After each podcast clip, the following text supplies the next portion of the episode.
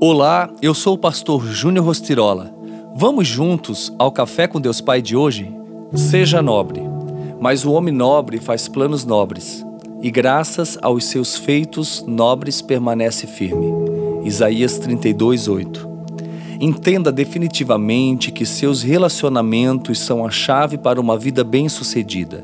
A nobreza, a vida real, tem a ver com os nossos relacionamentos. Pessoas nobres optam por deixar de lado aqueles que as levam ao fracasso, às frustrações e à rebeldia. Pois no mundo sempre haverá pessoas a serviço do mal, do caos, contra a palavra de Deus. Devemos entender que o caos não combina com a prosperidade, isto é, com a nobreza. Assim como um trânsito caótico gera acidentes, quando nos relacionamos com pessoas caóticas, estamos automaticamente inclinados aos desprazeres e tristezas. Por isso, no lugar de buscar a companhia de pessoas que nos levarão para baixo, devemos nos cercar de pessoas do bem, que nos enobreçam, que sejam reais. Não exatamente aquelas que possuem algum recurso ou notoriedade no contexto social, mas que entendem e praticam os princípios e valores do reino de Deus são príncipes e princesas do Senhor.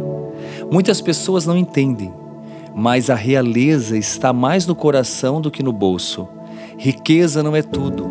Em nossos dias, podemos encontrar pessoas desonestas e sem escrúpulos que podem ser muito ricas, mas que nunca serão reais nem prósperas, porque a prosperidade tem mais a ver com Deus do que com o dinheiro. Assim como as más amizades podem levar à perdição, a companhia de pessoas boas e fiéis ao Senhor pode muito impactar as nossas vidas, tornando-nos nobres no Senhor.